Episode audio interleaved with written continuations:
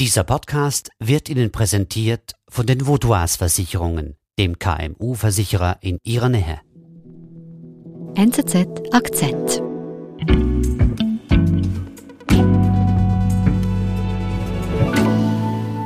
Bei mir im Studio ist Carol Koch von der NZZ am Sonntag. Hallo. Hallo, herzlichen Dank. Sehr schön, dass du da bist. Wie bist du denn eigentlich auf diese Geschichte gestoßen, die du uns heute mitgebracht hast? Ich bin ganz zufällig an einem Abendessen auf diese Geschichte gestoßen, als Katrin Fontaine am selben Tisch saß mhm. und irgendwie erzählt hat, dass sie über einen DNA-Test auf einen besonderen Verwandten gestoßen ist. Und ich dachte so, äh, was? Wollte natürlich sofort mehr wissen und habe dann auch mehr erfahren können. DNA-Tests sind heute günstig und schnell gemacht. Doch das Resultat kann auch verstören, wie diese Geschichte zeigt, und ganze Familien auf den Kopf stellen. Äh, ich weiß nicht, wie ich dazu komme, mir das zu schenken eigentlich. Mhm. Also das Gefühl gehabt, das wäre interessant. Wo beginnt denn diese Geschichte? Die Geschichte beginnt eigentlich an dem Tag, an dem Katrin Fontaine ein Paket erhält von einem Biotech-Unternehmen aus Kalifornien. Mhm. Und in diesem Paket ist ein äh, Spucktest. Mhm. Und das ist ein kleines Röhrchen. Das ist so ein DNA-Spuckröhrchen. Ja, genau. Und den hat sie eigentlich auch nur so zum Spaß von einem Freund geschenkt bekommen zum Geburtstag mhm. und sich nicht viel dabei gedacht, reingespuckt, zugemacht und von Zürich nach Kalifornien geschickt. Ja, aber ich habe es eigentlich gar nicht ernst genommen. Also, it's, it's, ja, nice, nice to have, so ja. Wie teuer ist eigentlich so ein Test? Äh, der kostet jetzt 99 Dollar. Spottbillig. Ja. Was geschieht denn jetzt mit dieser Spucke, die da im Röhrchen an dieses Bio-Unternehmen zurückgeschickt wird? Diese Spucke wird untersucht. Also es gibt verschiedene Tests. Sie hat einen Herkunftstest bekommen, wo man schauen kann, wo, wo sind ihre Wurzeln. Gibt es vielleicht andere Leute auf der Welt, die ähnliche DNA wie sie haben? Und die wird dann untersucht in Kalifornien. Das geht ganz schnell. Dann kommt das zurück mit einem Resultat. Mhm. Und was ist denn das für eine Firma? Ähm, das ist eine Firma, also eine von mehreren Firmen, aber eigentlich die bekannteste die sogenannte, man sagt zum Teil auch Unterhaltungsgenetik betreibt. You always wonder, you know, who does make you who you are? Is it nature? Die Firma 23andMe bewirbt das mit einem Video im Fernsehen, mit Finde deine Herkunft, ähm, dein Leben wird sich verändern, du finde mehr heraus über dich selbst. No one has wanted Sie sind auch nur einer von vielen Playern in einem Milliardengeschäft, aber der größte Player. Mhm. Es gibt auch andere, die heißen MyHeritage oder ähm, Family Tree. Mhm. Also ein Millionengeschäft mit kommerziellen Gentests. Nicht ein Millionengeschäft, sondern ein Milliardengeschäft, weil 23andMe soll dieses Jahr an die Börse und wird auf 3,5 Milliarden Dollar kotiert. Something that just happens in the movies, I guess. Wie geht es denn jetzt bei Katrin weiter, nachdem sie eben das Röhrchen eingeschickt hat? Da kommen dann wahrscheinlich diese Resultate. Ja, da kommen Resultate und das sieht dann ein bisschen aus wie im Geografieunterricht. Da kommen so Langkarten und werden Prozentzahlen angegeben, woher man kommt, so und so viele Prozent von da. Und sie ist dann auch ein bisschen erstaunt, weil sie wusste immer, dass sie eigentlich irische und englische Wurzeln hat, mhm. aber sie wusste nicht viel von Deutschen auch. Mhm. Und sie hat sich dann eigentlich auch gar nicht so viel dabei gedacht und das als lustig empfunden, mhm. aber auch nichts weiter. Sind denn solche Tests überhaupt zuverlässig? Also kann man diesem Resultat jetzt wirklich vertrauen, was da zurückkommt aus Kalifornien? Also sie sind einerseits zuverlässig und andererseits nicht Angaben über Herkunft zu machen in solcher Genauigkeit über, mit Prozentzahlen, das wird eigentlich von vielen Experten kritisiert. Mhm. Während hankerum die direkte Verwandtschaft sehr einfach festzustellen ist, wenn man einen ähnlichen DNA in der Datenbank hat. Mhm.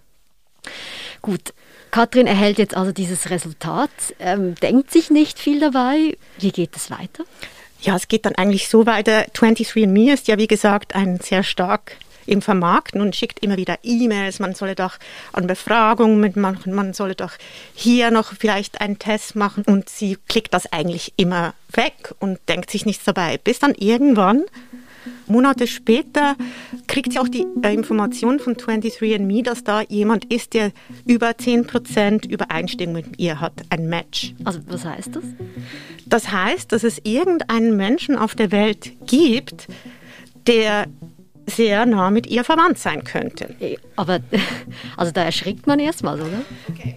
Ja, sie ist erschrocken. Sie hat das dann mit ihren Kindern mal diskutiert und ihre Kinder haben dann gesagt, hey Mama, sag, dass 23 and me eben diesen Kontakt herstellen darf, weil das ist sonst gar nicht möglich.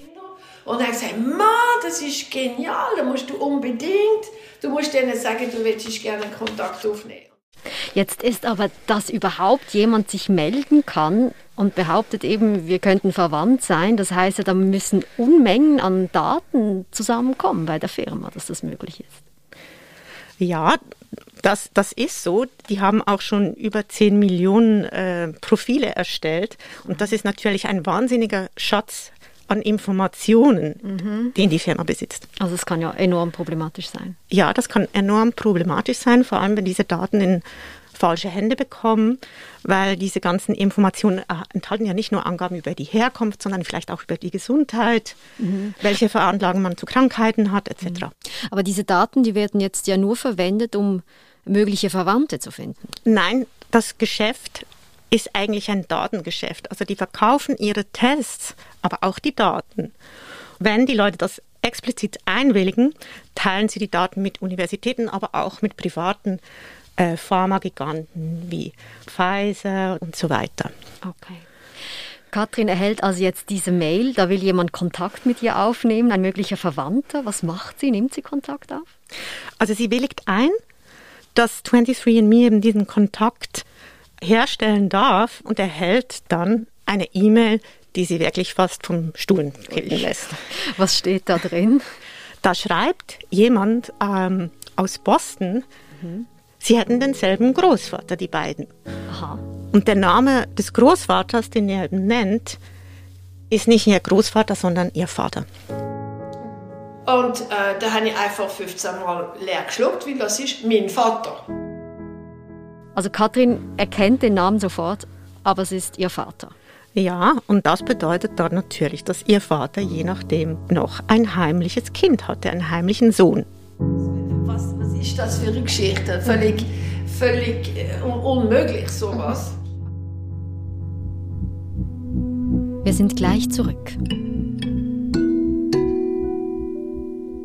Immer mehr Unternehmen werden Opfer von Virusattacken oder Hackerangriffen.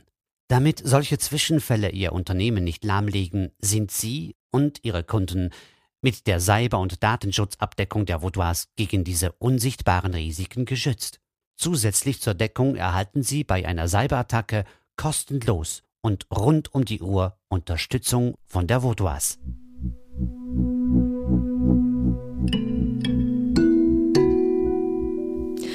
Katrin erfährt also, dass ihr Vater möglicherweise einen heimlichen Sohn hatte. Carol, wie geht diese Geschichte weiter? Ja, um diese Geschichte zu verstehen, muss man vielleicht zurückdrehen ins Jahr 1990 und zwar mhm. nach Südafrika, wo ein Mann seiner Mutter beim Umzug hilft nach mhm. dem Tod des Vaters. Wie heißt der Mann? Der Mann heißt Anthony Walsh. Mhm. Und dieser Anthony bekommt von seiner Mutter ein Dossier in die Hände gedrückt mit vielen Papieren.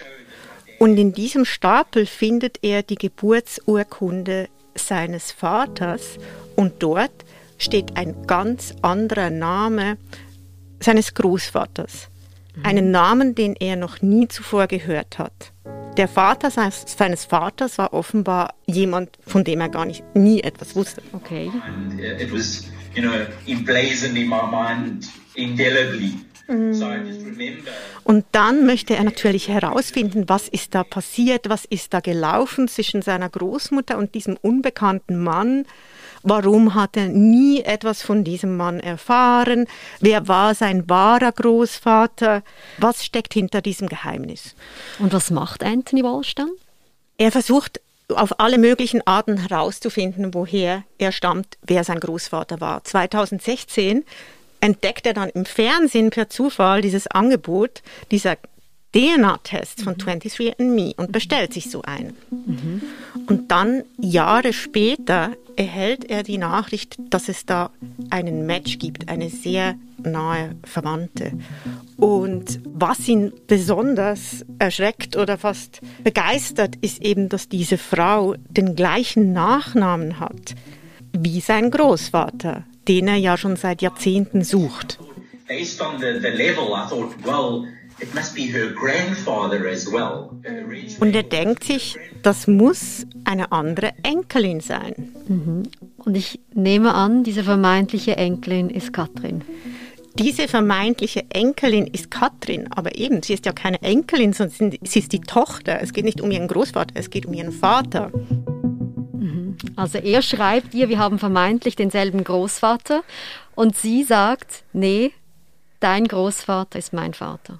Ja, und natürlich glaubt sie das zuerst gar nicht. Sie denkt, das ist ja grotesk. Wer, denkt sich denn der eigentlich? Kann ja gar nicht sein. Mhm.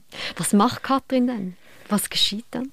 Ja, dann sind die Tassen, die sich per Mail aneinander heran, tauschen Dokumente aus, Fotos auf und stoßen dann gemeinsam auf ein Familiengeheimnis, wenn man so will. Okay, was ist das für ein Geheimnis? Das Geheimnis ist eben, dass die Großmutter von Anthony mit dem Vater von den Katrin einen heimlichen Sohn hatte. Mhm. Als sie ganz jung waren, damals, wenn man nicht verheiratet war, war das natürlich ein Stigma. Mhm. Und die beiden vermuten, dass aus diesem Grund das so geheim gehalten wurde. Mhm, also sozusagen das uneheliche Kind verschwiegen wurde. Genau. Jetzt wird hier dieses Geheimnis gelüftet, weil zwei Menschen heutzutage DNA-Tests äh, veranlassen, ist unglaublich. Da werden ja ganze Familien, Verwandtschaften mit reingezogen die das vielleicht ja auch gar nicht wollen. Ja, das ist auch das Problematische an diesen Tests, dass da Dinge entdeckt werden können, die manche Leute gar nicht verdauen können oder mhm. wissen wollen. Und es ist ja auch so, dass wenn ich jetzt meine mich meine DNA testen lasse, dann sind automatisch meine Mutter, meine Schwester, die sind eigentlich auch au mhm. automatisch trackbar. Mhm. Und das vergessen ganz viele, wenn sie dann einfach mal so aus Spaß so einen Test machen, weil diese Daten halt wiederum in falsche Hände geraten könnten. Mhm. Haben Katrin und Anthony Kontakt heute? Ja, die äh, haben eigentlich einen immer innigeren Kontakt, wenn man so will, von E-Mail auf SMS und von SMS auf Telefon. Mhm. Und die haben sich auch im April das erste Mal sozusagen live gesprochen, ja Internet, und sich auch zum ersten Mal gesehen dann. Vorher haben sie nur telefoniert. Wie war das? Ja, die sagen beide, das wäre so wie ein Wunder, das sei unglaublich. Also es ist verrückt, mhm. aber auch schön. Also sie sehen das als positive Erfahrung, was ja viele Leute vielleicht auch nicht unbedingt so als positiv sehen würden. Was nehmen Sie mit von dieser? Also es ist eine wie eine Art, eine, eine, ein Verwandter, den man gewonnen hat. Ja, ein Verwandter, sie nennt das immer ein Verwandter aus dem Computer rausgefallen.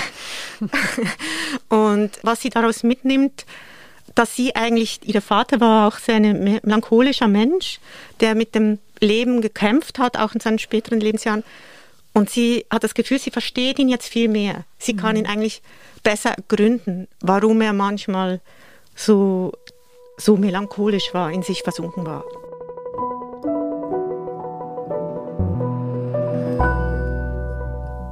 Carol, würdest du selbst auch so einen DNA-Test machen wollen? Ich muss gestehen, ich habe aus der Re Recherchegründen so einen gemacht. Aha, jetzt kommt's. und würde es vermutlich jetzt nicht mehr machen. Okay, aber es hat sich noch kein vermeintlicher Verwandter bei dir gemeldet. Ich habe diese Funktion nicht aktiviert. Also gut, Kann ich selber noch bestimmen. Gut, sonst wäre das die nächste Geschichte. aber dann würde ich noch mehr Informationen von mir preisgeben oder auch andere Verwandten. Carol, vielen Dank für den Besuch im Studio und für deine Geschichte. Vielen Dank euch für das Interesse.